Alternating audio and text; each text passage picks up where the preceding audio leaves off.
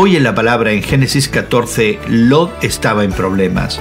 Sodoma y Gomorra habían estado pagando tributos a una coalición de reyes elamitas.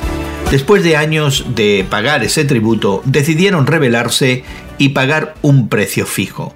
No solo fueron derrotados Sodoma y Gomorra, sino que Lot y su familia fueron llevados cautivos. Cuando Abraham se enteró, entró en acción. Reunió a 318 hombres de su casa y se fue a rescatar a Lot. Como tenía una fuerza mucho menor que la de sus enemigos, lanzó un ataque nocturno. Eso tomó a los captores por sorpresa y Abraham pudo rescatar a Lot y a los residentes de Sodoma. Al final de este capítulo hay un contraste interesante entre el rey de Sodoma y Melquisedec. Melquisedec fue hospitalario con Abraham y lo bendijo. Sin embargo, el rey de Sodoma despreciaba a Abraham. Dios había prometido bendecir a quienes bendijeran a Abraham y maldecir a quienes lo trataran con desprecio. Melquisedec fue bendecido. Más adelante veremos lo que pasa con el rey de Sodoma, pero por ahora Dios está cumpliendo su promesa a Abraham.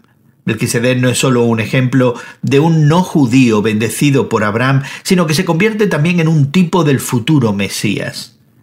Incluida en esta historia está la esperanza de un nuevo futuro libertador y salvador. ¿Por qué crees que Abraham perdió esa aparente oportunidad de enriquecerse? Hoy en la Palabra es una nueva forma de conocer la Biblia cada día con estudios preparados por profesores del Instituto Bíblico Moody. Encuentra Hoy en la Palabra en tu plataforma de podcast favorita.